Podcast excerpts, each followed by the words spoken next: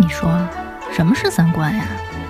尼不楚，何为尼不楚？这是什么意思？我我我得查清楚，我要查清楚。三观不破不立，这怎么行啊？我可是黄花大闺女啊！那我们的三观是对是错呀？对呀，怎么不对呢？你不给我面子，我可真的要发飙了。三观正，就是三观正好和我们一样呗。这些害群之马，不学无术。欢迎收听《一九八三毁三观》。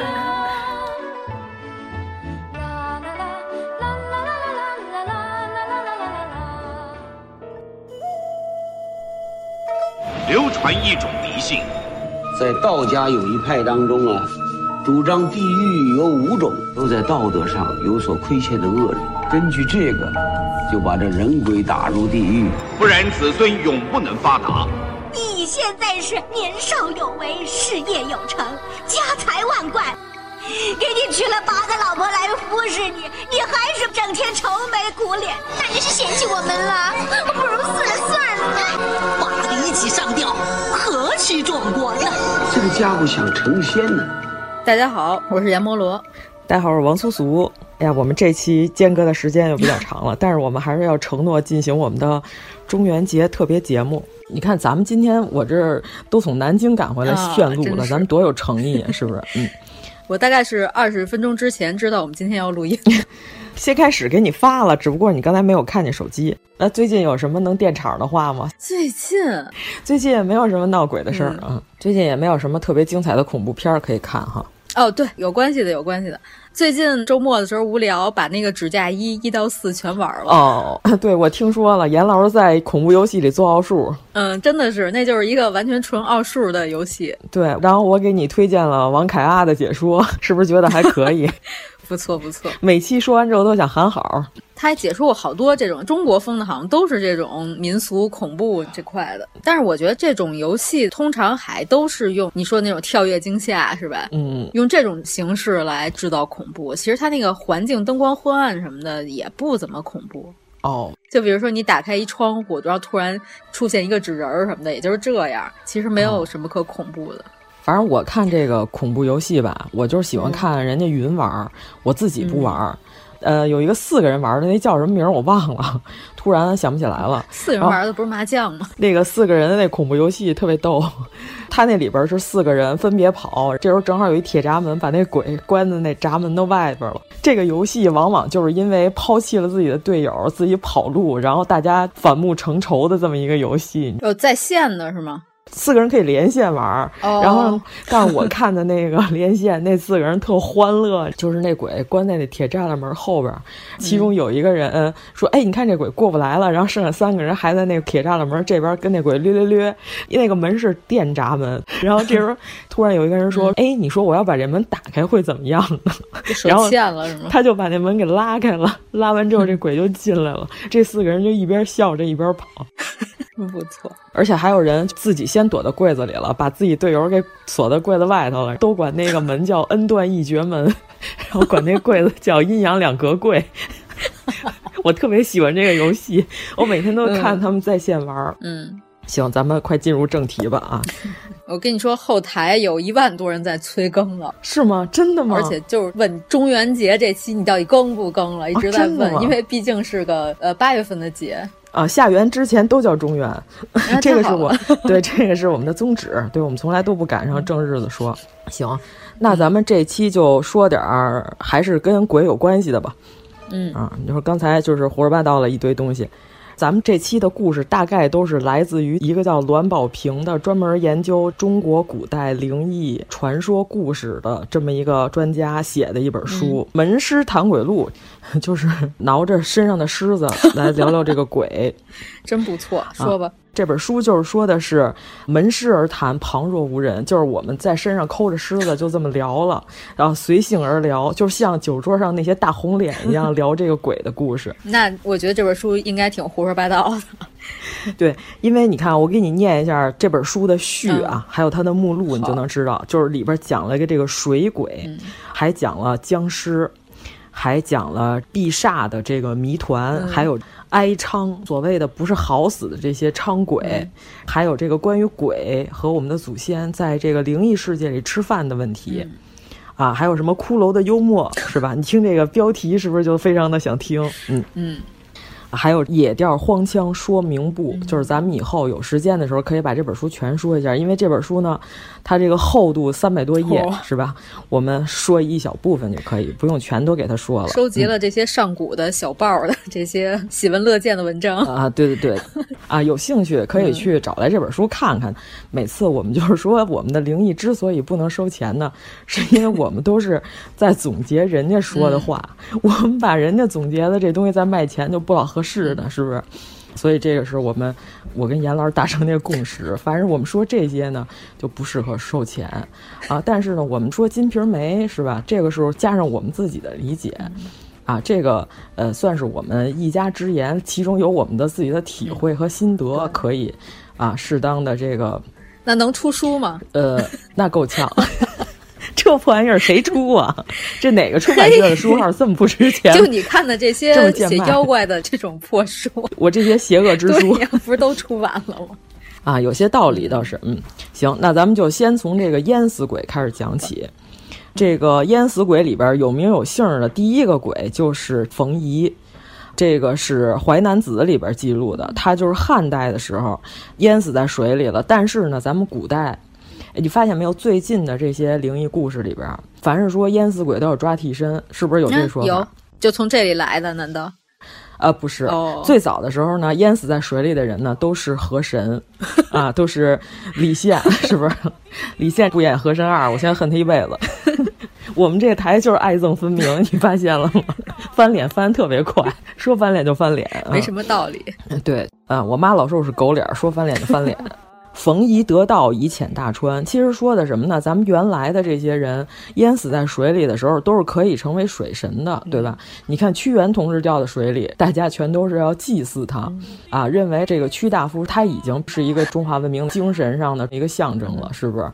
往河里扔粽子，这划龙舟划倍儿快，就是说别人都是要祭祀屈原，他们好像是要去抢救屈原，是吧？对，咱那天不是还说呢吗？就是说《离骚》第一句“帝、嗯、高阳之苗裔兮，朕还考曰伯庸”，这里边是不是有一伦理根？是马伯庸，是马亲王的名字的由来、嗯、啊。但是呢，马伯庸的儿子并没有叫马屈原，但是屈原的父亲叫伯庸，嗯、对吧？啊，朕皇考曰伯庸。嗯所以说，这个冯夷是华阴的人，华阴县的人，他就是得道化为河伯，就是他进了河里之后淹死了。咱们最先开始的远古神话里，并没有人掉到水里就会变成鬼这么一说，嗯、说的全都是溺死了之后，这个人就变成了河伯。嗯，而且呢，咱们那会儿呢不叫溺死。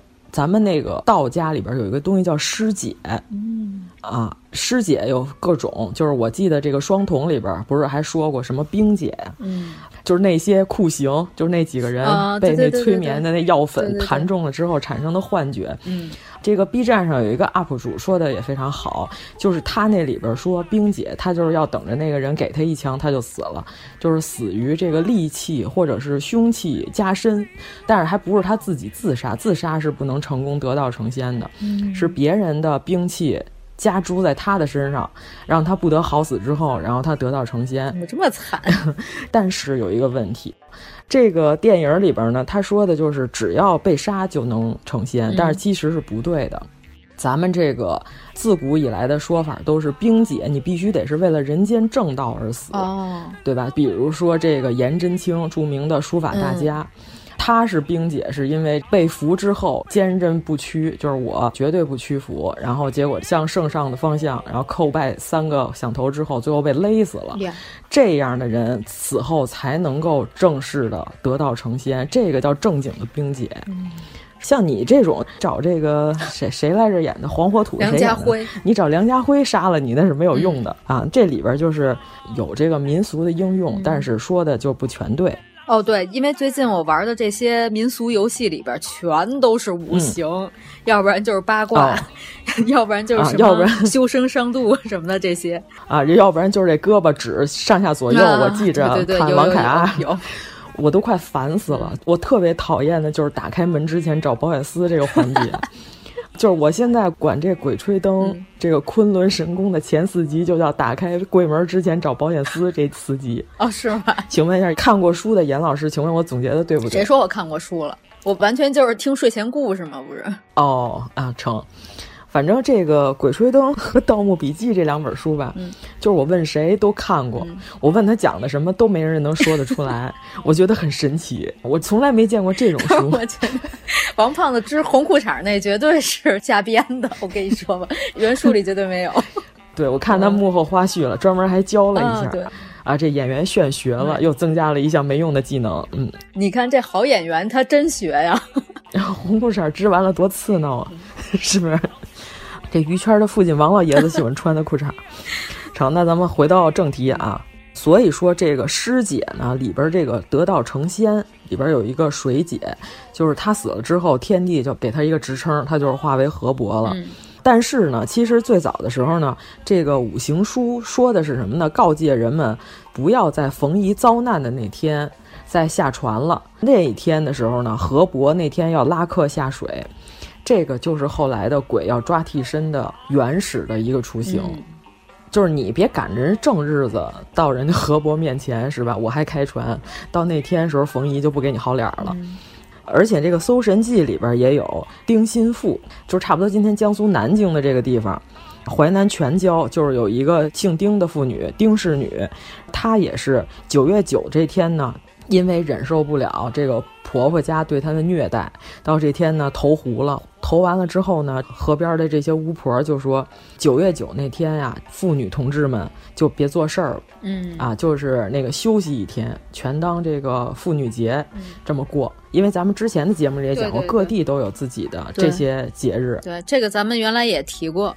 嗯嗯，所以说他在家里头，这个妇女被虐待致死了之后，他反而成为了保护妇女的这么一个神明。嗯，这个是咱们古代人对神明的这么一个逻辑。因为咱们这个先秦的时候说的成仙的方式里边，这个师姐，咱们稍微的捎带脚的讲一下这个师姐，嗯、就是什么呢？认为道士得道了之后，他的肉体就放弃了。仙去了之后呢，他是不留遗体的。嗯，他在人间呢就会留下一个假托的东西，就比如说死了之后留下了我生前用的佩剑、嗯、啊，我生前用的拐杖，我生前的衣服。这东西留下之后呢，我这人整个就没了，就是只剩一东西了。呃，就这东西就跟我的蝉蜕一样，就是所以说师姐就像下蝉的蝉蜕，就是人家明明呢看见他在这儿死了，但是又能在别的地方见着他。所以这个东西才叫尸解，就是跟这个双瞳里边 所说的这个中了枪之后，这个魂儿没了，尸体还在这儿，其实是两回事所以这个汉武帝的时候呢，就是说这李少君《抱朴子》里就说他就是大家都眼看着他病死的，结果呢一开他这棺材，发现呢里边只有他的衣服，人儿就没了。啊，这个时候就说那这个李少君肯定是得道成仙了。所以说这个水解的时候呢，就是有人就是说看见一个人跳下去了，就比如说这白玉蝉啊，这个《全闽诗话》里就是说白玉蝉和好多人在这江月亭这玩玩着玩着呢，然后突然他就跳下去了，跳下去之后呢，你再找这人他就没有了。其实我觉得这就是尸首 找不着了，是吧？还是小河神的事，就冲走了嘛，对吧？对，比如说这个人要尸解，他就把这个鞋沉到水里。不知道的人就是以为他淹死了，其实是他水解成仙了啊！就是只留下了这么一个衣冠在这阳间。嗯，啊，咱们就是小的溜的说这么一下，就关于这个道教师姐的问题。但是呢，再往后呢，就开始出现了溺死鬼要抓替身的这件事儿了。江河边多伥鬼。往往呼人姓名，应之者必逆，乃死魂者诱之也。就是你在河边走的时候，就有人叫你，嗯，对吧？就小虎，小虎，我叫什么？我叫什么？啊，你要是答逗你玩，完了就给你拉下去了。嗯、所以这个记录的是，凡死于虎、溺于水之者，这个鬼号都是叫昌。嗯、所以说，其实古代不光是被老虎咬死的人，咱们老说为虎作伥是被老虎咬死的叫伥鬼，其实不小心淹死的也叫伥鬼。啊而且这种呢叫姜昌，但是这个江昌后来就慢慢就不用了，就是这个江河湖海的江，嗯为虎作伥的伥，后来呢就直接就叫水鬼了，嗯，就开始有这个水鬼淹死之后不能投胎转世了。要到人间来抓替身，抓完替身之后把你蹬下去，我好投胎，变成了小亮的领域。啊，对，变成了水猴子。哎，为什么？哎，刚才那个小亮穿着一白色雨衣，这标题叫我看见了，我从此不敢看观音，太可气了。嗯，他那个有胡子，再戴一个白的那个什么防晒衣的帽子，是吧？嗯，其实不太像观音，像达摩。也行，对，魏晋南北朝的时候，观音都有胡子，哦、其实也还行，嗯、就是脸儿圆了点儿啊，唐朝的开脸儿。咱们这么分析小亮老师的颜值吗？人家那不叫颜值，但那叫开脸儿。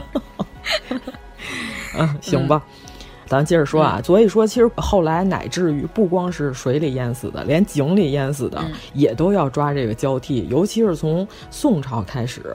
这个因为出版物的发达，是吧？咱们之前也说过，这些社会学的这些糟粕小报就开始流传了，啊，那必须得是生产力发展到一定情况下的时候才有。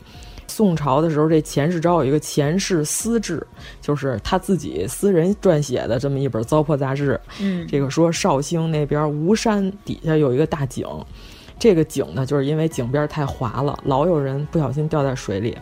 后来呢，董得之这个太尉呢就觉得那不行，这属于安全隐患问题，嗯、就是当地地方官非常的有这个安全意识。啊，说那咱们就拿一石板把这井口盖上，只留一个小口呢，让这水桶能下去就行，这个人就不会掉下去了。你很有道理啊，啊，对吧？你看这珍妃井上面弄一石圈儿，对吧？对啊只要能捅下去，但是人肯定是不行了。嗯它是这个遂无损人之患，就是再也不死人了。结果呢，从这天开始，有人从这个井边路过的时候，就老能听见这井里有人喊：“你们几个怕坏了活人，我几个几时能够脱生也。” 就是我在水井里头开始骂街，是吧？你们这活人，你们这安全隐患这问题解决了，那我们什么时候才能投胎呀？在这井边就听到井里的水鬼开始呼喊。但是呢，其实类似的故事，无非就是让人在河边要小心，嗯夏天游泳的时候少下水。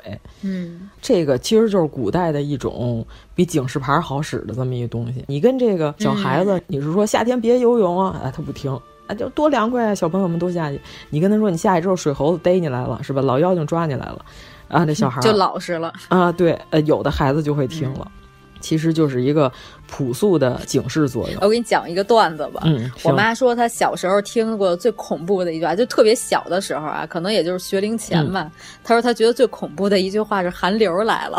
那为什么呀？她因为她不知道寒流是什么东西。你明白吗？哦，他就觉得有一东西来了就特可怕，然后其实就是寒流。这个故事有点像咕咚来了啊，对对对，有点像，对吧？嗯、好多人都不知道咕咚是什么，其实就是冬瓜掉水里的意思嘛，不是？我第一反应是韩国人要组团来咱们这边出道了，我说这有什么可怕的？寒流，对呀、啊，他们要抢夺我们六必居是不是？但我第一反应是这些东西，坐六必居里不走了。对，那可不，这是过来办国宴了。咱们接着说啊。而且呢，还有这个袁枚《子不语》到了清朝的时候，关于这个水的传说，嗯、啊，已经扩散到了学习方面，告诫学生，这个叫水仙殿，说的就是晚上的时候呢，碰见有一个黑衣人把这个学生勾搭到一个地方，一看叫水仙殿，水仙大酒店，这个墙上有一匾，进去之后呢。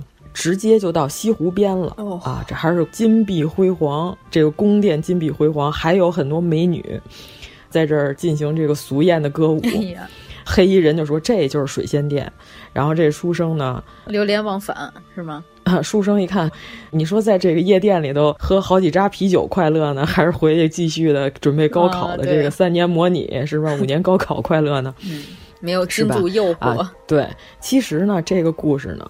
咱们很容易就能看出来，背后的寓意是什么呢？要规劝这个年轻的书生少去歌舞厅，跟现在规劝那孩子别去网吧、少玩游戏是一个道理啊。但是呢，这个已经超出了防止在河边淹死这个范围了。你看，已经向教育界开始蔓延了。不是，他是最后死了是吗？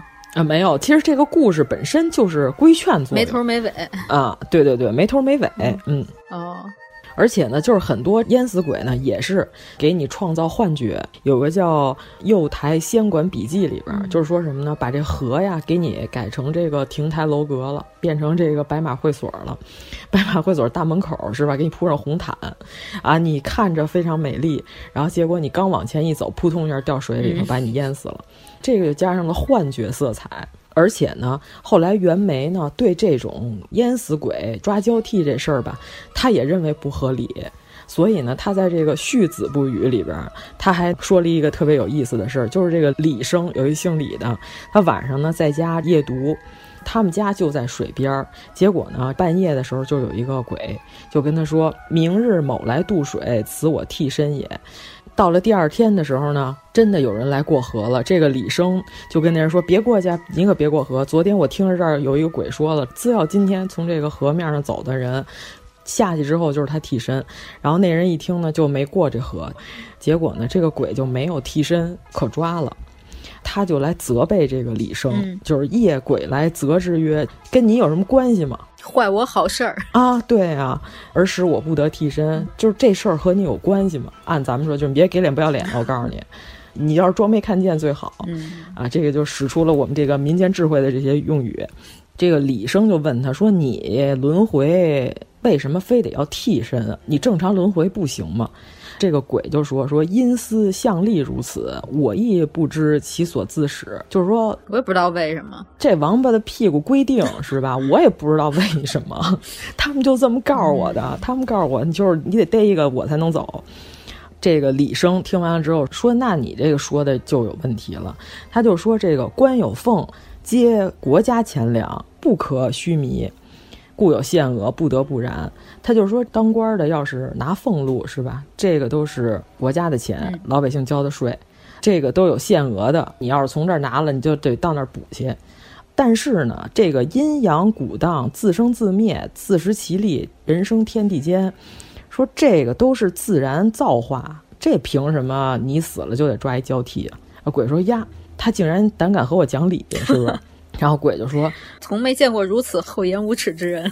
对他竟然敢用这个阳间的规矩跟我说的，我哑口无言了。嗯、然后这鬼又说：“说这这是转轮王管的这个阴阳账，这我也决定不了。”李生就说：“那要是你这么要跟我说。”你去跟转轮王说，转轮王要说你必须得替死了，你才能投胎，那你就让转轮王逮我当替身，倍儿横。就是 逮完我当替身之后呢，我不为别的，我为了当面见着他，我要骂丫的，对吧？真混！以使我见转轮王得而真愣，将面骂之，我得当面骂他，击鼓骂曹啊！我不为别的，我认为他这规矩不合理。嗯、然后你觉得李生多横？嗯、然后那鬼听完大喜。跳跃而去，从此竟不再来，蹦着就去了。鬼听完之后说：“对呀、啊，我也用这道理去说服。嗯”然后这鬼就走了。这个是袁枚写的，就是他认为这抓交替这事儿吧不合理，嗯、凭什么这阴阳正常轮回非得要抓一个人才能死一个人？这故事还挺逗的，就是浑人碰上鬼之后，你看一身浩然正气，啥事儿没有，嗯、对吧？咱们上期咱们说这个。呃，咒这电影时候咱也说过了，咱要是碰上了，咱们就说这事儿跟我有关系吗？你给他说的哑口无言。对，就是这事儿跟我没有关系，嗯、你就不要再跟我这儿逼逼赖赖。嗯、呃，这个李生说的非常有道理。袁枚说这意思就是什么呢？就是转轮王也说了不算啊，事在人为，就是你自己决定的事儿。别想抓个替死鬼，你赖在别人身上。你看，你根本就不用，你这不就投胎就走了吗？嗯、你就糊弄过去不行。嗯，而且呢，这个古代的，你看啊，都是轻生而死的，嗯、一个是跳河，嗯、一个是上吊。缢死的鬼就是这个所谓的在自己家里的上吊。但是呢，人吧，其实对这个。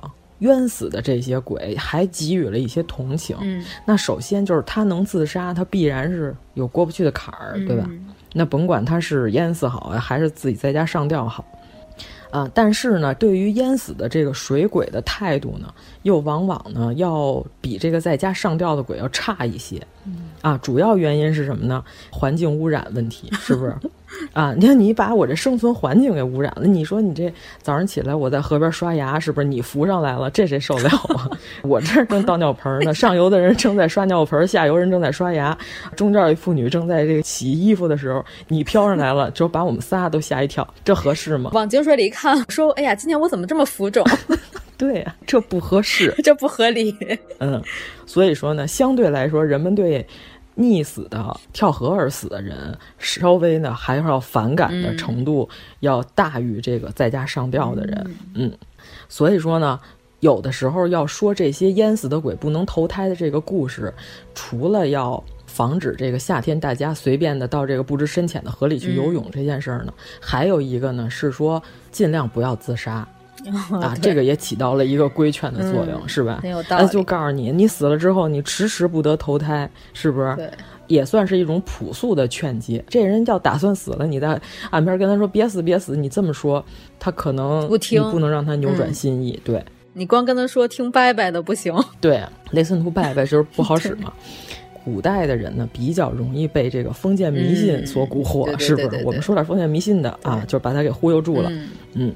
主要还是因为这个规劝的作用大一点，而且呢，这个古代自杀不像现在哈，我摸电门，我在家开煤气，什么这些古代全都没有，嗯，这些时髦的这些 死法都没有。呃，而且呢，像这个楚霸王乌江自刎是吧？这个给自己脖子一刀，这宝剑它还是需要价格的，普通老百姓买不起。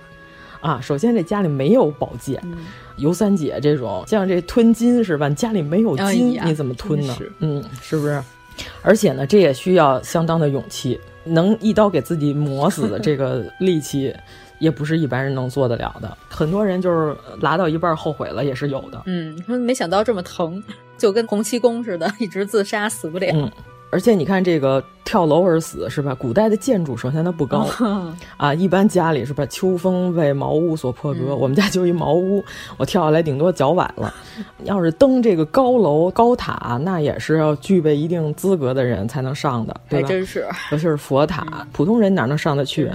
游客止步，写一牌子，你上不去了。像这个服毒啊什么这些也是。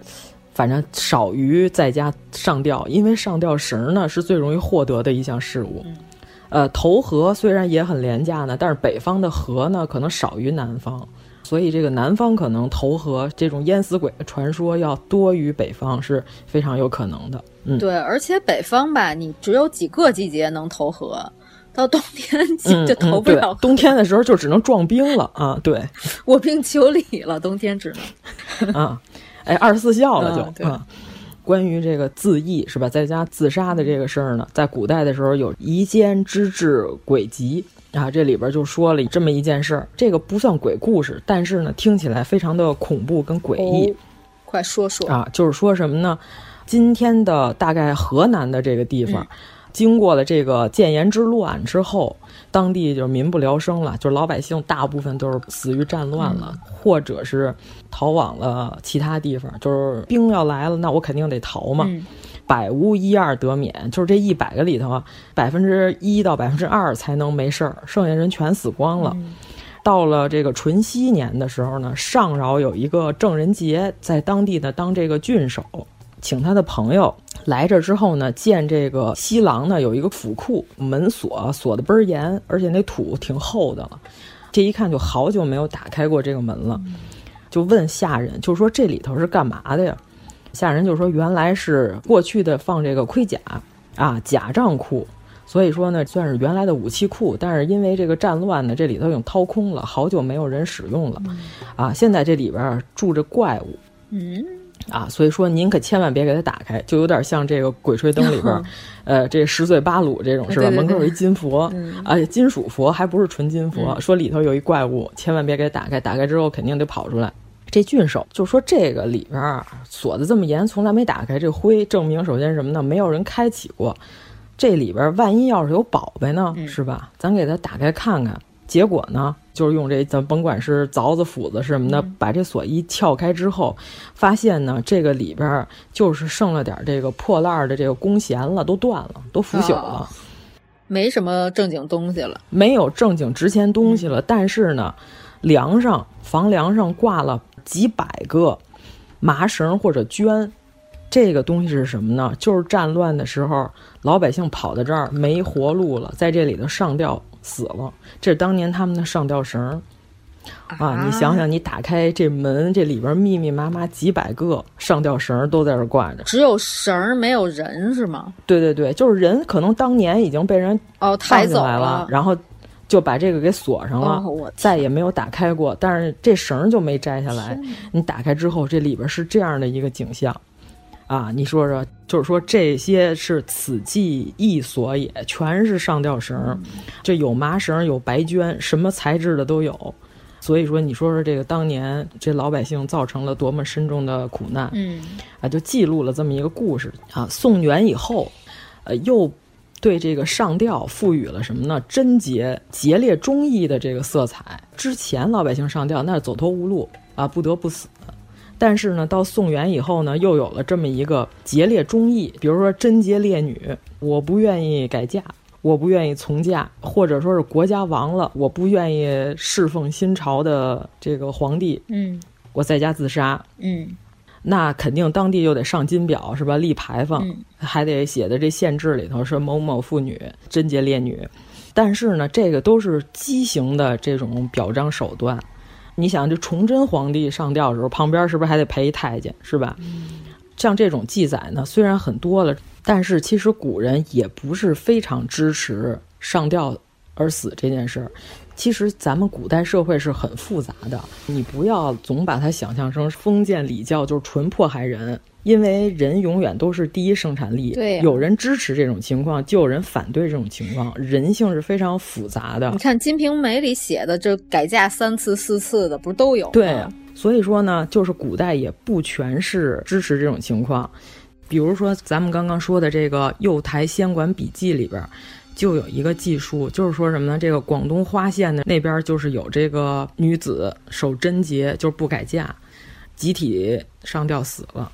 结果呢，这当地人呢还赖这土地神，呃，说这土地神你怎么不管事儿？不管事儿之后呢，就把这土地庙给扬了 啊！就记县志里有这么一个记载，而且同时呢，就是当地也有那种谁家谁家的妇女这个上吊，结果呢发现这土地公公在底下拖着他的脚，这人没死成，就把他救下来了，然后呢以此来表彰土地公公。你从这两个传说的侧面也可以看得出来，其实有的地方限制是不鼓励自杀这种情况的，啊，人家永远都是好死不如赖活着。那当然，对吧？咱们永远都要从两面来看这个问题。嗯，那咱们就是说说咱们历史上第一个吊死鬼，是吧？咱们刚刚说的淹死鬼，现在说吊死鬼，都打药了，现在没什么吊死鬼了。哦，不是虫子是吧？不是那个拉丝儿的那东西。第一个吊死的这个厉鬼形象，就是这个申生君哦，呃，晋献公的儿子。骊姬想让自己的儿子当太子，在趁这晋献公外出的时候呢，呃，用毒酒把这个祭祀的肉给泡了。泡完了之后呢，就等晋献公回来说：“你看看，这个是你儿子祭祀用的肉，他都给他下毒了。”然后让这晋献公以为太子要谋害他，就想杀太子，糊涂爹。对，就糊涂爹，让这太子跑吧。结果呢，这个申生君呢还是一轴人，他就说我不能跑，我要是跑了之后呢，那该让天下人认为我爹是一混蛋了，我得待在原地，我得跟他把这事儿说明白了。那你不想你爹要是把你干掉，那你爹岂不是更有这种不慈爱的这种名号吗？骊姬呢？哎，跟你刚才说的话一模一样。你要是在这原地等待你爹过来杀你，嗯，那你爹名声就完了，那就不慈爱了。然后申生君一听说对呀，然后呢选择自己上吊自杀。天。啊，以谢父恩，还保全了我父亲的名声呢，还不给我们家庭抹黑。那他爸领情吗？他爸领情啊。后来其实有人分析过这件事儿，就是晋献公为什么一定要把申生君给弄死，就是因为什么呢？这个申生君的母亲是齐桓公的闺女，他姥爷是齐桓公，就是因为太子做大了，其实这个。君王跟太子之间的这个权力制衡是一个永恒的话题，啊，你看这个最难干的活儿不是皇上，是东宫，是吧？哦呀，真太子这活儿是最难干的 啊！七十多岁老太子，对呀，七十多岁老太子最近 拿着那钢笔水儿甩了之后还挺不高兴的，是吧？这大马猴子生气的时候还龇牙咧嘴。哎呀，没法儿 没法儿看。对呀、你可不如你妈是吧？好家伙，紫气中山狼，得势变猖狂，哎我看出来了。小胡萝卜手指头还挺厉害，嗯，就是大家不知道查尔斯，大家可以去搜搜他那胡萝卜手，倍儿短，倍儿粗，倍儿红。哦，哎，他那手是不是肿了呀？还是就长那样？他年轻的时候，他年轻时候就比较红和肿，哦现在好像更红更肿了。嗯，这个 这说到哪儿了？对，所以呢，晋献公这还有俩儿子呢，一个重耳，一个是夷吾，这俩孩子就跑了。嗯一个呢就是重耳，就简单抵抗、嗯啊，率嫡系逃跑了；夷吾呢是顽强抵抗啊，打退了他父亲的进攻，但是俩人全跑了。但是其实你看到了这个为止，晋献公其实也没有严格的治罪这两个儿子，嗯只有这个自杀的这个申生君。真死了，何必呢？所以说，其实主要矛盾，我觉得还是君王跟太子之间的矛盾。只不过呢，强行把这个故事加在骊姬身上，必须得编一个坏妇女 在里边没起好作用。后妈，对，你说这事儿都是背地里干的，谁能知道呢？难道说你耳朵趴着听着骊姬怎么跟申生君说的吗？啊，是不是？而且呢，这里边还诞生了咱们历史上第一个吊死鬼的故事，就是原来申生军的手下胡突将军，是吧？嗯就是来到了他这旧主当年自杀的这地方，他已经死了六年了。六年之后呢，来了之后突然觉得阴风阵阵，看到了一个熟悉的背影。这个阴风阵阵之后呢，这糊涂将军就毁了一条好裤子，对吧？这个啊，有些湿润啊，跟王胖子一样，毁了一条啊好裤跟王胖子在。那个 柱子上趴着的时候，是吧？感觉这个挺暖和的裤子，一股暖流下来了。这个申生君就说呀：“这个上帝，呃，怜我仁孝。”这里的上帝呢，指的不是这个老外的这个上帝啊，是咱们这边的这玄天上帝，让我当了乔山的这个山主了，不是大保健那乔山，啊、不是洗爱好洗浴的乔山，是这个山峦的山啊，是让我当了乔山之主。哎，我今天还想了一下呢，你说他那个新的一年一度喜剧大赛，他怎么不请乔山当嘉宾？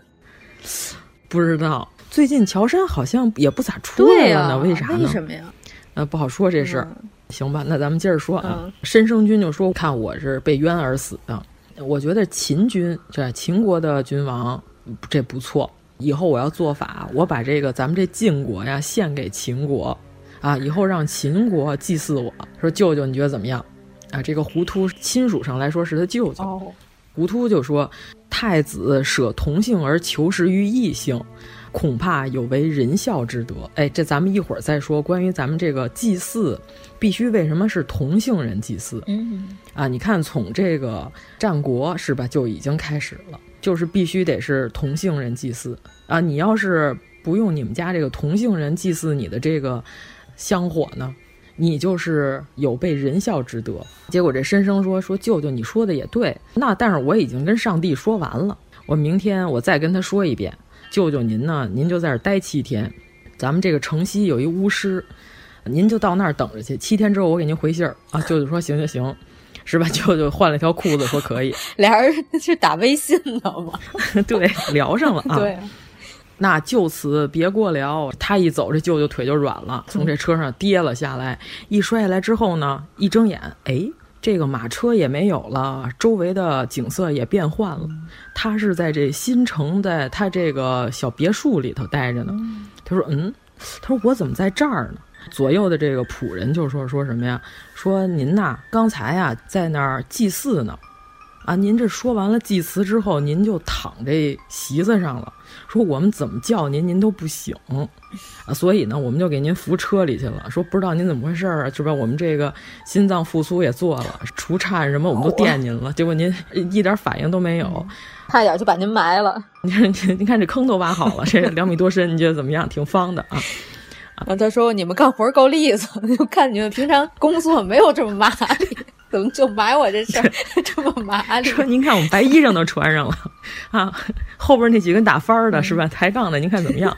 都见了啊，对，这都没有啊，这个这就是我们的演绎啊。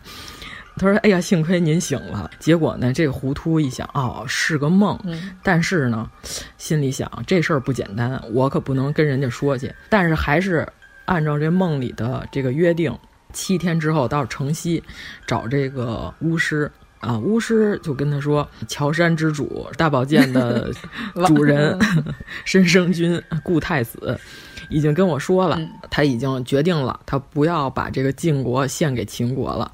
他觉得这事儿也不太靠谱，我也呃不害祖国了。但是有一问题，就是咱们国家的未来啊，这个人选问题，未来人选是晋后十四年，晋义不昌，昌乃在兄。就是他死了之后，这十几年，咱们这国家这国运啊走下坡路了。嗯，咱们这个未来的接班人。才能让咱们这个国家重回正轨，重新兴盛。是他的兄弟重耳、啊，所以说你看这个鬼故事，最重要的是什么呀？这个糊涂为什么要假扮申生君的身份，把这个鬼故事编出来，还写在了《史记进士家》里？啊，不是金世家啊，这个 晋晋国的晋，嗯、世家大族的世家，哦、对吧？他为什么要写这个呢？是因为他和这个重耳肯定在外有政治方面的沟通跟交流勾结啊！我要是弄一个新太子回来呢，重新让我们晋国兴盛，这个算是一种政治投资。嗯、这个骊姬这波呢算外戚，我肯定得另起炉灶。哎，他们是不是就是在咱们去过那晋国博物馆那块儿啊？差不多，哦、差不多，差不多、嗯、啊。所以你说所有的鬼故事，你看你把这个迷雾层层拨开之后，嗯、发现这个就是什么呢？就是一种政治斗争。嗯、我给它布上迷信色彩，它反而不可怕了。这是咱们呃古代第一个关于吊死鬼的故事，就是太子申生的故事。嗯，嗯很精彩。尤其是挖坑那块儿，然后咱们再接着说，吊死鬼也有这个抓替身的这件事情。有一个姓薛的人家，嗯、薛福成，他爹呢叫薛湘，常年呢在外呢做官儿，家里头呢这个顾氏操持他们家，嗯、他们家呢就是无锡这个当地的一个名门望族了。就是说，雍正年间，你看这开始到明清的时候，哦、这个小说往往鬼都带有这个奇情啊、恐怖的色彩。嗯对吧？你看，咱们刚刚看进士家的这个故事的时候，嗯、还是偏向于正史，嗯、是不是？还能让你从中能分析出历史的脉络。嗯、到了明清的时候，这故事就已经走上神秘色彩了。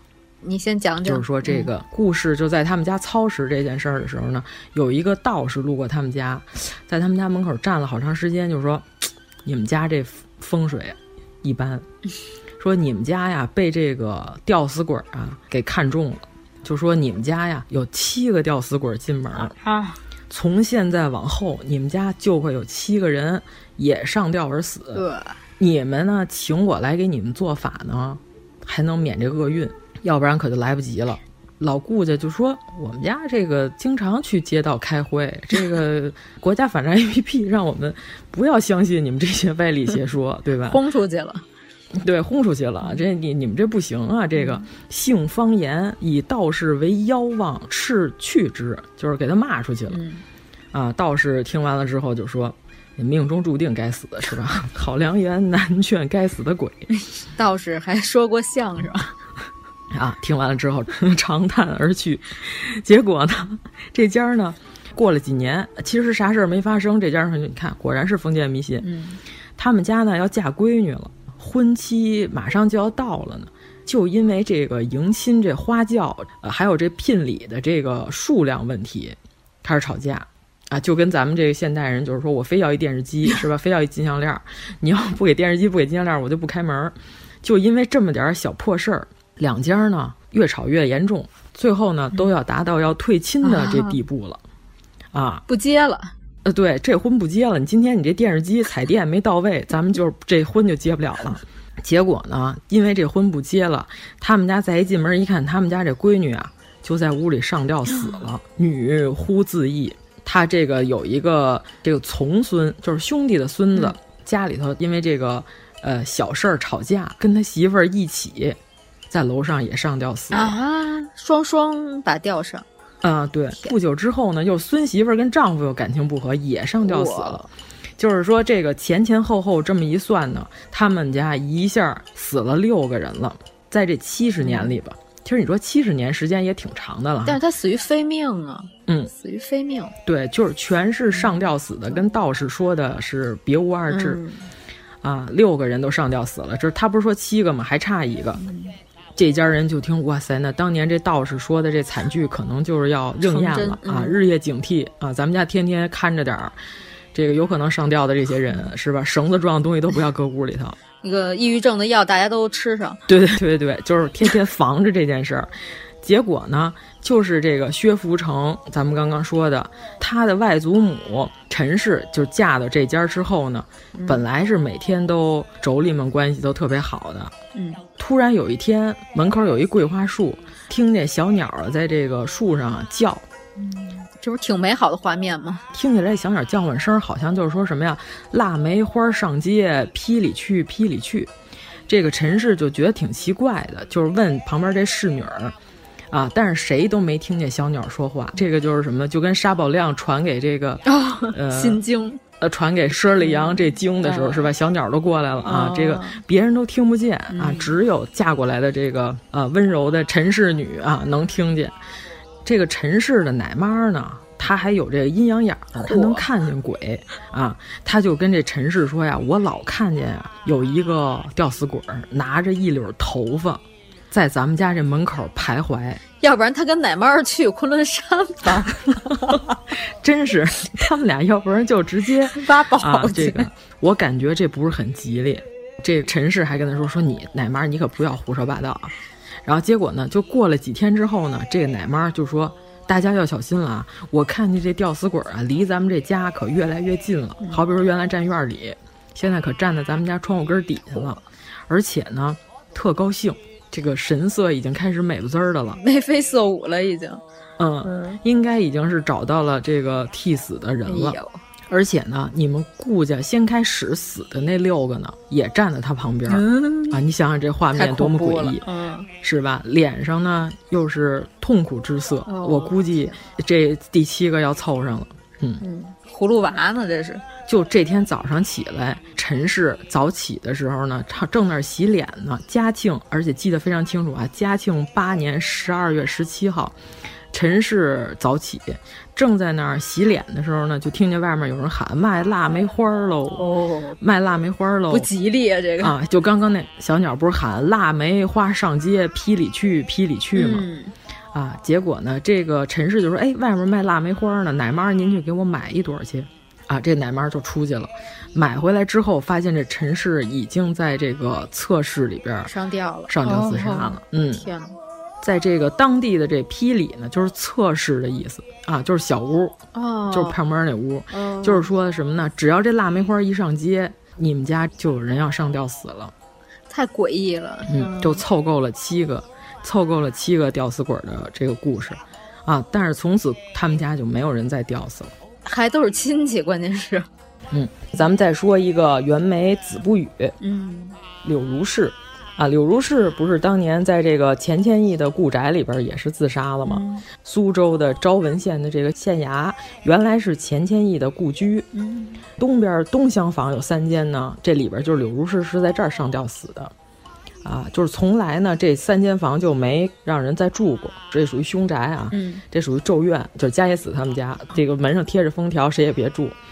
真恐怖。结果呢，到了 这个乾隆庚子年，因为有官员到此，他们家人口太多了，这屋子太不够使的了，所以说呢，他就把他这个小妾啊、呃、和那俩婢女，呃，就说那你们就在这西厢房。一切置于西厢，老妪作伴，陪了老妈子和这个妾室。嗯、当天晚上呢，西厢房呢就听见老妈子喊救命，然后结果他们就赶紧跑过去一看，这个小妾呢不在床上睡觉了，发现她在床后面，就是拿这脑袋撞床帮，嗯、眼伤额碎，赤身流血，嗯、就满脑袋撞的都是血。官员就问他说：“说发生什么事儿了？”这小妾就说：“呀，说我这睡觉的时候呢，我刚躺下，我就觉得这阴风阵阵，我全身都发冷。我一看呢，是一个梳着高髻、披着大红袄的一个女鬼，把这帐子给掀开了，招手就让我过去，我都巨害怕呀。结果他就揪着我头发给我蹬起来了。他说：‘那我就跑到那个后边去嘛。’他追我逃是吧？我插翅难逃。他这拉着 拉着我头发跑到这个帐子后边时候呢，我这脑袋呢就磕在这衣服架子上头了，啊，就给撞伤了，撞我一大口子。你看我这脸上这血像不？破相。这时候那个老妈子听见我喊了，跑过来之后，这个厉鬼才放开我。这个王公一听啊，大惊失色。他就说：“那这东厢房，我还有另外一小妾呢，他这胆子更小，我可不能告诉他。哎，你看我刚才不是说吗？这柳如是可是在东厢房上的吊啊，西厢房这边就是已经闹活鬼了 啊。他是说东厢房我可不告诉他，活鬼真没有道理，我跟你说吧。然后，就跟活游客一样。然后呢，第二天呢，一打开门一看，这东厢房的小妾和那两个丫鬟。”都已经在这屋里头上吊死了。嗯，袁枚就说这柳如是有可能就是始作俑者，替死鬼抓交替。嗯、哦，就是那个红袄大姐是柳如是，是这意思？对，对啊。但是呢，它本意是什么呢？它本意其实跟刚刚我咱们说在河边跟你说这个淹死鬼，嗯，好久都不能投胎一个意思，就是说什么呢？上吊而死，并不能什么国家封你一个贞洁烈妇啊，是吧？你是忠君之臣，给你上个金表，弄个贞洁牌坊，就能免于你的罪孽了。你照样本质厉鬼，对吧？其实是袁枚瞧不起这个制度，对这个。呃，妇女啊，或者是宣传这些贞洁忠烈的这个行为，鼓励大家自杀，他瞧不起这样，他要写这种故事来抨击，这个应该是袁枚的本意。纪云是吧？纪晓岚写这《阅微草堂笔记》的时候，他也说了，他说：“上帝好生，不欲人自戕其命。”嗯。就是老天爷啊，还是劝大家要有好生之德。我不建议大家自杀。这个忠臣尽解，烈妇完贞，事虽横夭，与正命无异，不必代替。嗯，就是说你们这些忠臣，甭管你是自刎，甭管你是上吊，甭管你是因为什么原因，这些呢，嗯，我不建议大家这样做。嗯，尚有一线可生，或小愤不忍，或借以累人，逞其力气。他就认为这些都不足以，就让你怎么就自裁了？对对对，则大服天地生物之心，就是你说什么呢？你这种行为就是背离了天地正道，嗯啊，你这个就不给老天爷面子，真是对吧？对，大服天地生物之心，白让你活这么长时间了。而且他还用这个迷信手段吓唬人。最后一句，所以忧求臣志，动至百年也。就是凡是你要是这样死的人，你一百年你都不能投胎。这是纪晓岚对于这种行为的看法的和诅咒。对对对，啊，啊，最后一句应该是他自己加的，因为这规矩他可能定不了。他要是想加，也得跟刚才那转轮王聊去，嗯，再让那淹死鬼也把他带过去。啊，所以说这个就是咱们说的一个是吊死鬼，一个是淹死鬼的故事。那咱们接下来就说说僵尸，是吧？咱们之前也说过僵尸的事儿。嗯，鲁迅先生是提出过，中国最早出现的僵尸呢，一种是尸变的心死的人，好比说咱们现在的传说故事、可怕的恐怖小说里经常有，刚死的人突然就蹦起来尸变了，是吧？有老猫诈尸从身上跳过去诈尸，这种叫某一种僵尸。还另外一种呢？就是久病不葬，死人所化。咱们老看这个网大的恐怖电影里边老有，在这个什么义庄里边，粽子是吧？老停着这个，老停着这个棺材，他没人给他下葬，在这棺材里自己尸变了，蹦起来了，着急了。对，呃，还有关于什么旱魃呀这些故事，其实咱们最早的关于僵尸呢，晋朝的时候，义熙九年的时候。那会儿的人要是死了之后，这个尸首尸身不坏，其实是一种怎么说呢？就是对忠臣的表扬行为。咱们可以这么说，就是发现的这个僵尸呢，尸身不坏呢，是因为他是忠臣之士，所以说他死后尸身不腐，尸面如生，指甲还能继续生长，这是忠臣的灵应啊。但是到了后来，就是为什么到明朝的时候，关于这个尸首就有了另外的一种说法呢？比如说有名的这忠臣石可法，嗯，是因为这石可法死了之后，不忠朝，这尸首就烂了，腐坏的非常快。但是这魏忠贤，你看开出来他这尸首呢，发现他尸身不腐了，嗯，这跟之前说的那个就正好蛮拧了，嗯，那怎么办呢？那皇上要问这个底下人说，难道说魏忠贤是忠臣，石可法是奸臣不成吗？这皇上此时问出这种问题的时候，你这脑袋灵机一动，你要赶紧给出更好的说法，合理的答案。当时呢，给出的解释是，忠臣死后尸身立刻腐烂了，这是什么呢？防止他的尸身被人侮辱，是吧？但是呢，你看这魏延、魏忠贤，他为什么死了之后他尸体不坏呢？留着给大家侮辱，鞭尸。对，你看这人真是灵机一动，上嘴唇一碰下的时候啊，灵机一动，说出来之后，哎呀，皇上一听，哎，非常有道理，符合皇上的天意、嗯、啊。这个说完之后，说的非常有道理、嗯、啊，同意你的说法。嗯、结果呢，你看从明朝之后就变成了尸身不腐，其实是坏的啊，尸身立刻腐烂反而是好的了。嗯呃，尤其是之前唐朝的时候，咱们刚刚说的颜真卿是吧？冰解之后得道成仙，对，呃，那是因为这个李希烈造反要把他勒死，勒死之后呢，就是说当时也是开了颜真卿的棺椁，因为他们家要迁都，呃，不是迁坟，迁都可还行，真卿家迁丧上京，嗯。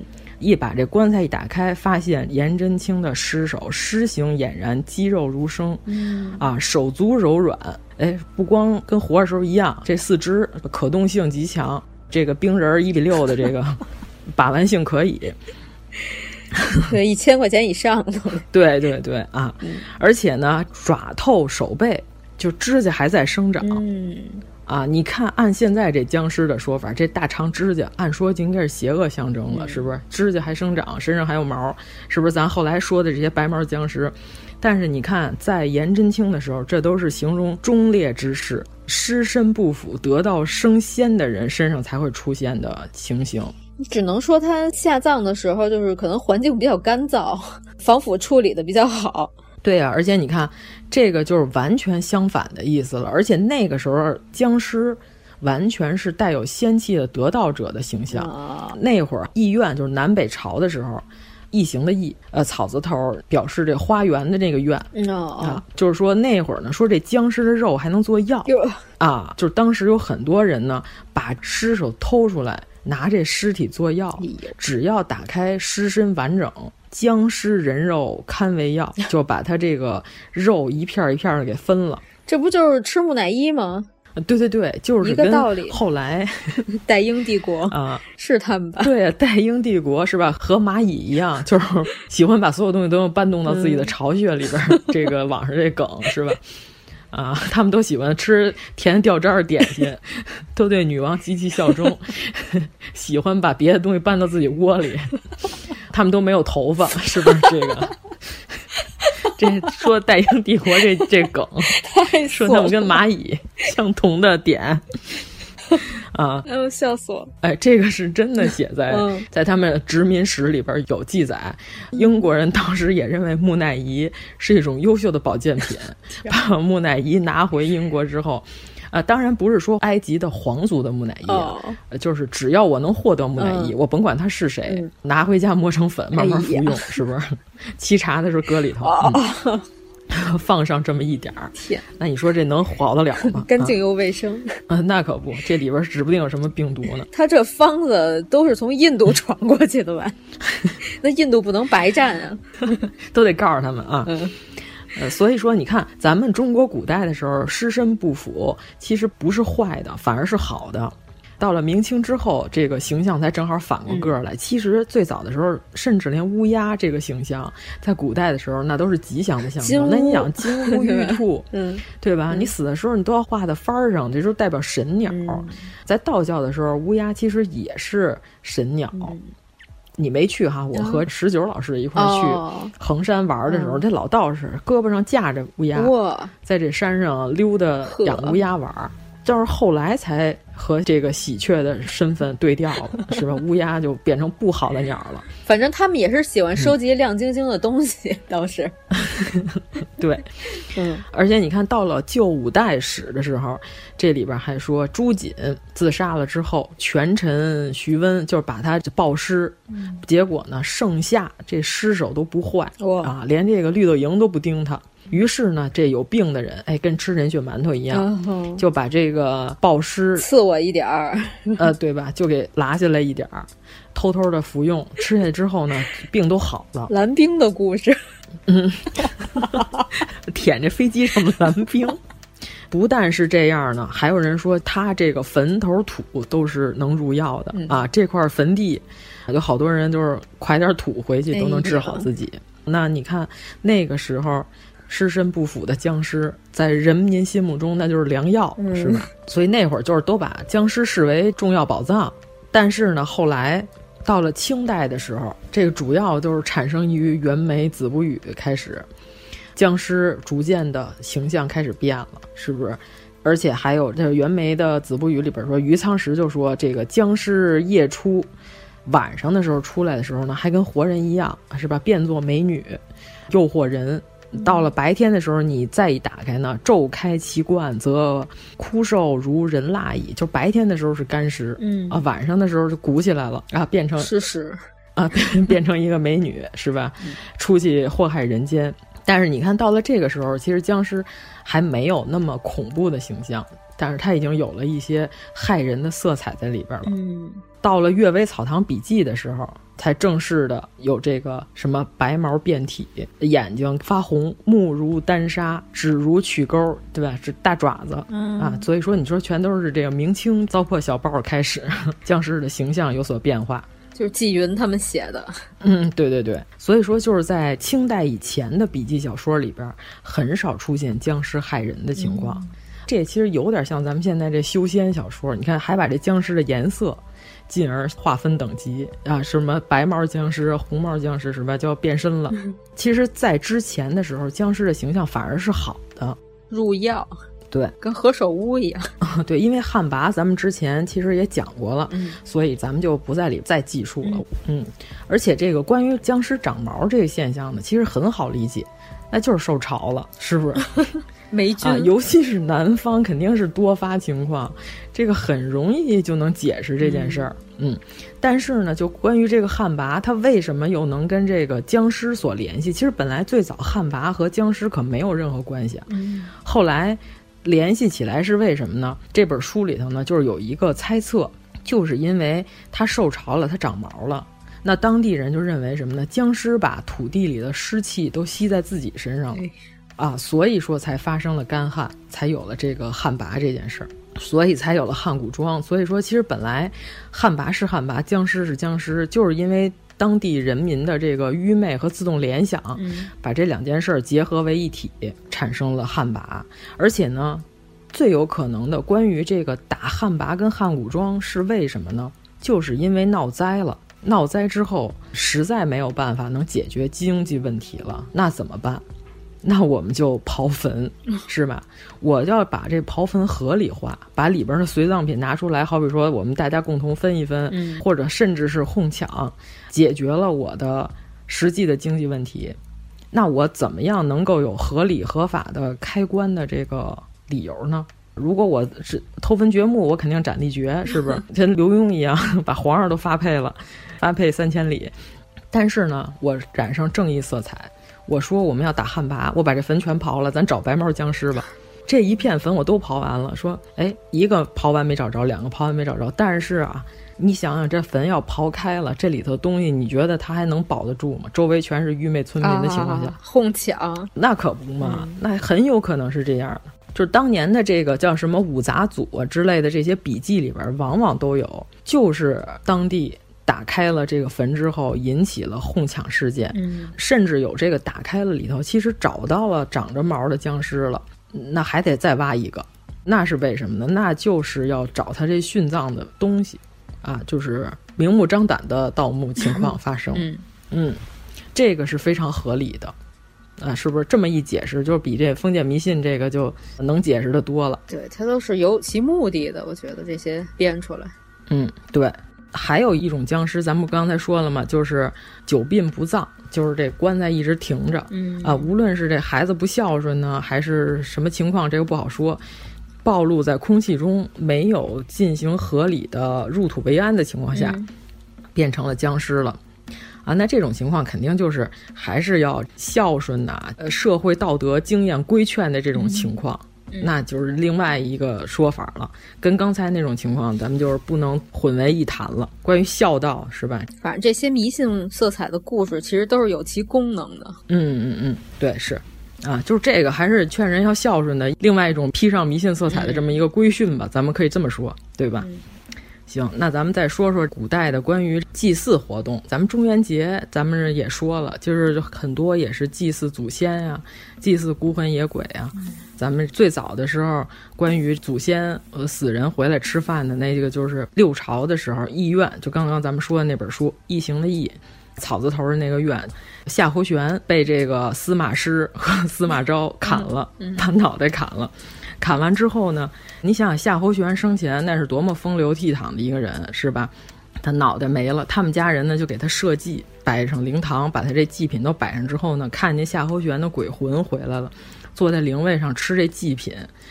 就因为他生前是砍了脑袋死的，他就把这脑袋搁台子旁边。就把这个吃的呢，就顺着自己这食道，哗哗哗哗倒进去，吸取果实、鱼肉之属，以纳井中，属于不咀嚼这块的啊，直接倒腔子。无脸男，啊，对啊，倒完之后呢，闭还自安其头，就把脑袋又装回去。嗯，好多人就说这个三世为患，方知穿衣吃饭。夏侯渊，看他们家一向风流儒雅。结果呢，死了之后这吃相如此难看、嗯、啊，这个也不怎么卫生，是吧？啊，这个是关于最早的这个死了之后祭祀之后家里人回来吃饭的这个描写。嗯、还有一个叫《北梦所言》里边，就是说在家里头祭祀，好多人就说这鬼吃饭，像他这种倒在自己腔子里头，那鬼喝酒什么样？就是这《北梦所言》里边有一个记述，就是说呢，祭祀他们家祖宗。就是正常情况下，这酒不是搁在祭坛上吗？这位呢是跟咱们似的，就是洒向大地，是吧？这第一杯、哦、献给谁？啪一洒，洒在地上了。嗯、有一个阴阳眼儿，他们家有一个阴阳眼儿的亲戚能看见鬼的呢。来了之后呢，发现呢，他们家这些祖宗啊，从他们家出来都骂骂咧咧的。然后为什么呢？就是因为他这个第一杯我敬献给我的祖先，啪洒地上了。嗯、其实祖宗都 趴在地上。闻这个酒味儿，他就能把这个酒给品到身体里。嗯、他一撒呢，这亲戚都趴地上死了。之前这些祖先脑袋上全撒着酒，劈头盖脸脑袋都湿了，骂骂咧咧就出来了。这是最早记述的，就是鬼喝酒是要趴在地上去闻这个酒味儿，或者是舔这个酒啊。而且呢，就是关于咱们一直都有说法，就是人得一饱可耐三日，鬼得一饱可耐一年。就是说，人吃一顿饱饭，那就能管三天，就得特别特别好的一顿饱饭啊，三天起码你饿不死。鬼呢，要是吃一顿饱饭呢，就能管一年。其实这句话就告诉你什么？你祭祀祖先最低限度，你一年你也得扫一次墓、上一次坟，嗯啊，你不能连一年连一次都不去，啊，确实有点过分了这个就是鬼得一饱可耐一年，就是给这个子孙限定的最低标准。哦，上坟烧报纸这种行为，而且呢，《阅微草堂笔记》里边啊也说了一件事，还挺有意思的，给大家讲一下，就是这个蔡中郎假鬼，就是有的孤魂野鬼，我想获得祭祀，但是呢，只能等到中元节的时候来祭祀他们，顺便吃一点儿。那有的这鬼就是不满足于这现状，他怎么办呢？他骗人。我七十多岁的老同志是吧？过来来骗，是吧？来偷袭。咱就是说，这个《阅微草堂笔记》里有一个蔡中郎假鬼的一件事，还挺有意思的。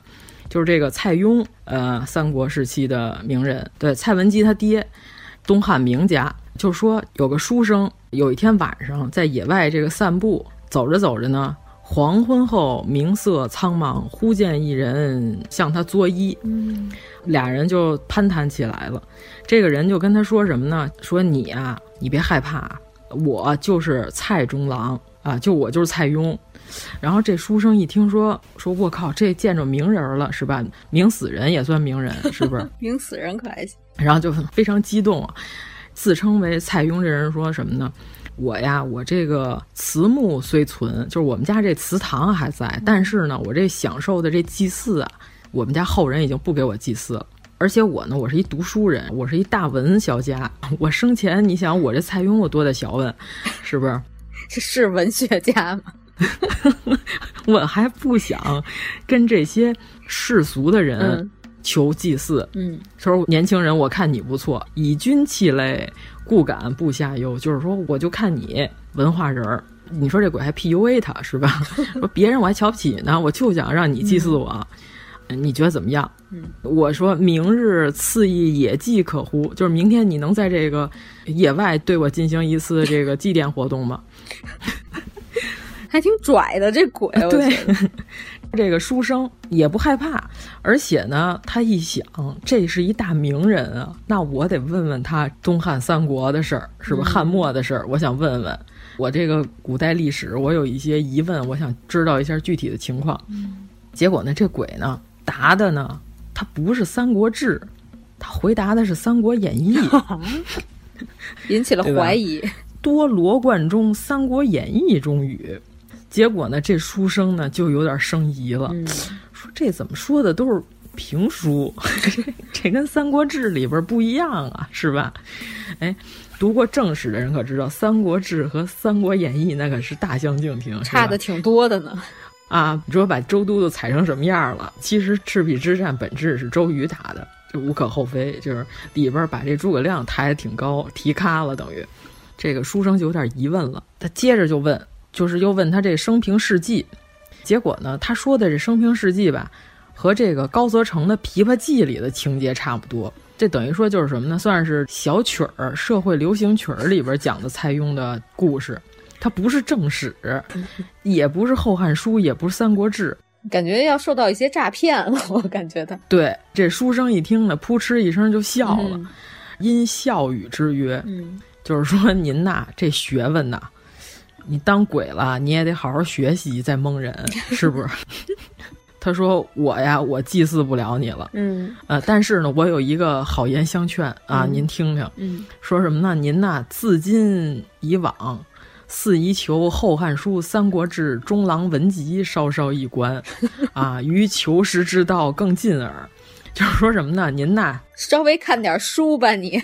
您以后啊，稍微看看书，您再出来诈骗来，好好看什么呢？看看《后汉书》《三国志》嗯、《蔡中郎集》这三本，您翻翻，您再出来装蔡邕，就更像了。哎呀，这个太逗了，这个太有意思了。说完之后呢，这鬼啊脸都红了，乐其现鬼行去，给说不好意思了。其实我是关羽，说你看气有大红脸，要不然咱换一个。你看我旁边这胖子是周仓，咱换一故事行不行？你要说这鬼骗祭祀也有这个。假骗的这故事，但是也挺有意思的啊！在这个《阅微草堂笔记》里头，蔡中郎假鬼，可见呀，过去民间的这些诈骗活动应该也是不少。对对对，纪晓岚、纪云也写过一些，嗯啊，关于鬼诈骗的故事。嗯，对他更擅长写这些，我觉得。其实你说官方要是祭祀这些鬼呢，那归根结底就是什么呢？告诉老百姓，天子的圣德已经是。可上九天揽月，可下五洋捉鳖，是不是？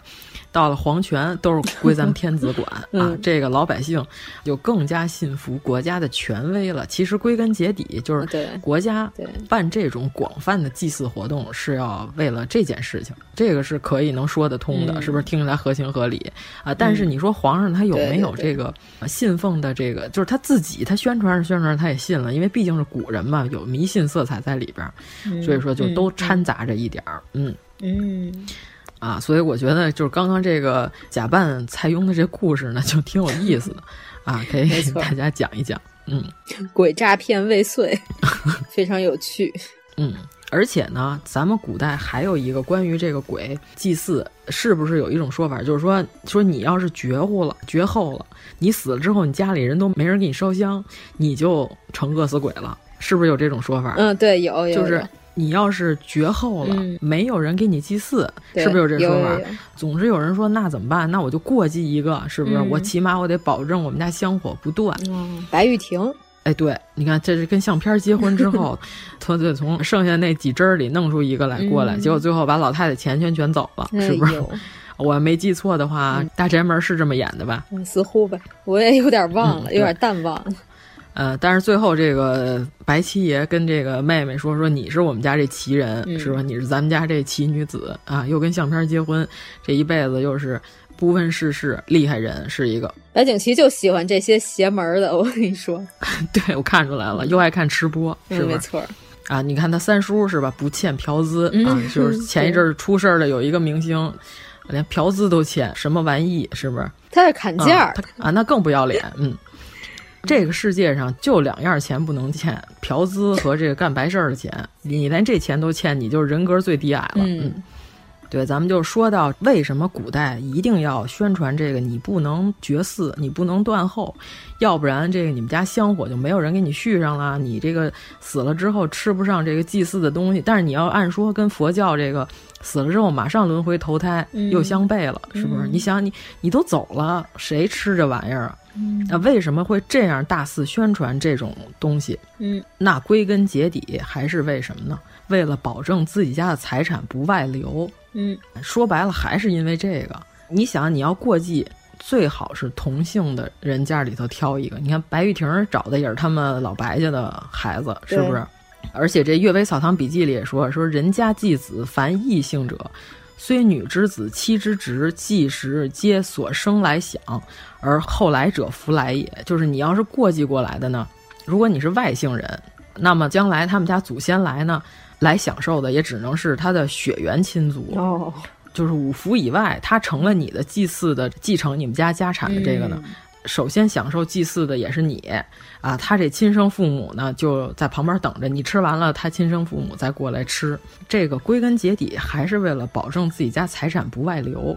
有道理，有道理。啊，对，那你要死了，那你这财产怎么分呢？是不是、嗯、分给谁呀？那从他们家一直过继过去，你看白玉婷是老白家最有钱的女的，嗯、拿着他们家药铺的这么多股份，老太太也没地儿花去。啊，也不给万小菊扔金项链了啊！巨有钱一老太太，那怎么办呢？她死了之后，这钱怎么办？那就是过继一个，就是还能归到家族里边，保留这个财产。嗯、啊，归根结底是实用性为最大，但是呢，也要披上迷信色彩的外衣，这样大家才能信服，是吧？对对对，易于传播。那你生抢是吧？一家子人打起来了，这多不好啊！对，啊，就是你看这调解节目里边，这些撕破脸这种情况比比皆是。嗯、是。是不是？那你如果你用这个迷信色彩过继一个，能把这事儿解决了，合理的是最好的。还真是。嗯、你上回王老师不是说马亲王写的《显微镜下的大明》啊？对，里边说中国人的办事哲学 就是就是和稀泥，就让方方面面都能满意是最重要的。对对对，有的时候这个法理固然的重要，嗯、是吧？但是呢，有的时候这个情理在法理之上。当然，这是过去封建社会情况下，咱们现在生产力极大提高了，咱不需要把这个财产什么牢牢把握在自己手中了，嗯、是是不是？这就我死之后，我管你这东西怎么分呢？嗯、是不是跟我有什么关系？嗯、争取在死之前把它花完。啊，对。那就是古代人，就因为他生产力低下，那就这么点东西，嗯、那谁不想要，谁不想分，对吧？对咱刚才说那打那汉魃汉古庄打开之后，还抢那点东西呢，嗯，而且呢，甚至在古代其实已经也有了这种不要祭祀的思想，非常先进啊。嗯、有人就提出了，你看这是古人说的啊，嗯、人鬼路书。宁有百年父子，一旦身死，前缘尽弃，是吧？有旷达者，敬立遗嘱，不让子孙祭祀，这太新锐了。现在人好多人都想不明白这事儿，对呀、就是说咱们俩人鬼殊途是吧？嗯，最多当一百年爹跟孩子。对呀、啊，宁有百年父子，一旦身死，前缘尽弃，咱俩都没关系。你是你，我是我，他是他，是吧？咱都是这个原子转成电子，咱甭管它飞到哪儿去吧，没什么关系了。倒想有关系呢。啊，对呀、所以说咱们就立个遗嘱，你也甭管我，我也甭管你，挺好，是不是？嗯嗯，就是现在有好多家长，咱不是之前也说了吗？非得带孩子出去玩儿去，啊，累得贼死。就有时候那小孩子太小了，他也嗯记不住，所以我就说你往开了想，你现在出去玩儿，你不带他，他长大了，他出去玩儿，他也不带你，对很你们俩谁也不欠谁的，多好啊！所以非常 OK。对，到时候你也不会纠结，反正我小时候对我也没带他玩儿。对呀、他也不用带你，你们俩谁也不欠谁，多好。就自己玩自己的挺好。那行，那咱们今天就是，呃，哎稍微的。讲哎，那还还讲吗？再加一个吗？别讲了，因为我没电了。哦，你没电了 啊？哦那就那那个，本来讲点这个古代高考的鬼，哦随便再讲一高考的鬼，其实也行啊。恩仇二鬼，那我马上就没电了，还有百分之十。呃，那我争取用百分之五给你讲嗯。呃，行行行，赶紧。清代的时候，咱们就是说科举啊，唐朝的时候那会儿主要还是以这个大姓世家大族为主。科举开始昌明和发达，那肯定是从宋朝开始，嗯，呃，宋元明清这几个朝代开始的。呃，到了清朝的时候，这个科举其实有一个场面，咱们到现在的这影视剧里啊，没有人表现出来。就是科举之前的前一天，要在这个里边进行隆重的焚香祭拜的活动。哦啊，要举几个颜色的旗子，一个是用红旗，红旗代表什么？天地神明，证明我们这考场非常公正，是吧？你看嗯老天爷都看着呢，嗯，这是维持考官的秩序，主持这个正义。道哥说：“今天我主持这个正义，这是红旗。”然后呢，还有一个蓝旗呢，是招的各位考生的祖先的鬼魂。哦啊，是给这个儿孙打气的，跟现在这高考门口这家长是吧？穿上这个旗袍，旗开得胜，是不是？那个穿上呃紫色的裤衩写“死定营”，是吧？跟这个意思是一样的。穿上耐克的鞋、啊、是吗？都是对勾，都是对勾。对，这个古代的考科举那是好几天呀，而且又远远道，家长不可能在门口等着。你想，那进京赶考，他头好几个月就开始往京城里走了。嗯啊，所以说咱们就招来他们的祖先鬼魂来给他们打气就行了。要用这个蓝旗，哎呦，还有一个呢叫黑旗，嗯、这个黑旗招的呢就是恩仇二鬼。这个呢，就是有一种震慑作用，对这现场考生，哦、就是说有仇报仇，有冤报冤啊。但是如果你心里有鬼，或者我这考试作弊，我心里一害怕，我就会被这黑旗的这个操作所影响，是不是？啊，经常有啊，那个考着考着就疯了，这人是不是抬出去了就不行了？给你心理施加一定的压力，让你不敢干这些过分的事儿。啊、对，所以说贡院里边门口也有对人进行精神压力的操作。嗯啊，这个现在的很多影视题材里边从来就没有表现过这个场面，但是我觉得还挺有意思的。前面俩天地神明啊、祖先这不用讲，咱就讲这恩仇二鬼里边有一个故事还挺有意思的。叫《鹤林玉录》里边，就是南宋的时候有一个故事，这个汪玉山主持这次考试科举大考，他有一个老朋友，怎么考都考不中，到现在还是一白丁儿，就是这个普通老百姓。结果呢，这个汪玉山呢就给他写了个信，跟他说说呀，今年是我主持考试，我给你那卷子上啊，咱们俩定个暗号，你那试卷第一段，你这第一段文字里写三个古字儿。都是闭卷考试，我看不出来是你的题。呃，我看这三个古字儿，我知道这是你的卷子了。嗯、考完之后呢，这汪玉山就开始阅卷，看看看看看，哎，果然有一篇卷子，头一段三个古字儿。这汪玉山就想，那这就是我朋友的卷子，没问题了。嗯、我就把它给放到前十名，是吧？嗯、我就算成这个好成绩。该拆号了啊！拆号之后一看这名字不是他朋友，嗯，这个汪玉山就生气了，有点儿。就说你怎么回事？你怎么把我这个招数告诉别人了？这东西要别人知道，我就算提前作弊，我这考官这脑袋可要不保啊！嗯，他这个朋友就说什么呢？我前两天呀得了大病了，差点没死了。